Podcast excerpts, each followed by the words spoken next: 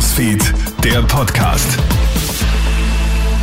Schönen guten Morgen, Clemens Draxler im Studio. Vielen Dank fürs Einschalten. Du hörst ja den Kronehit Nachrichten Podcast mit einem kleinen Update in der Früh. Supermärkte und Geschäfte könnten heute direkt vor deiner Nase zusperren. Arbeitnehmerinnen und Arbeitnehmer fordern nämlich fairere Löhne. Im Handel wird daher gestreikt. Bis einschließlich Samstag sind die Warnstreiks angekündigt. Wo und wann genau die Arbeit niedergelegt wird, das verrät die Gewerkschaft aber nicht. Es wird aber zu stundenweisen Streiks in einzelnen Geschäften kommen, so die Ankündigung.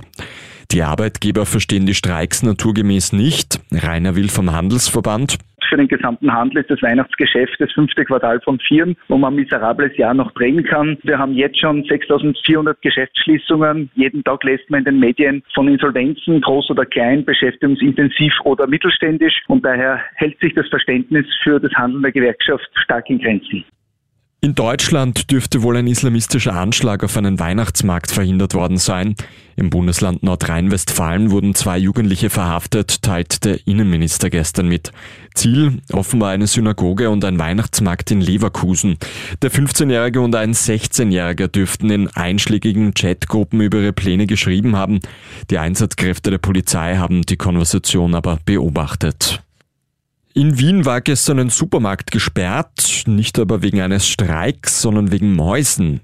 Der große Supermarkt inklusive Restaurant in Wien-Hernals liegt in der Nähe einer Baustelle.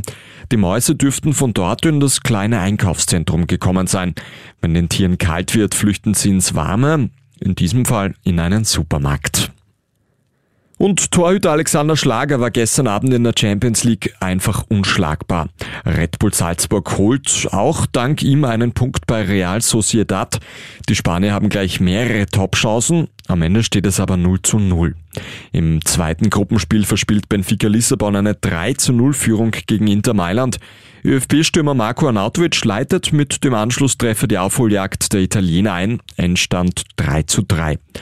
Den Salzburgern reicht im letzten Gruppenspiel gegen Benfica daher sogar eine Niederlage mit nur einem Torunterschied, um dann in der Europa League zu überwintern. Das war der Kronet Nachrichten Podcast. Vielen Dank fürs Einschalten. Bis zum nächsten Mal.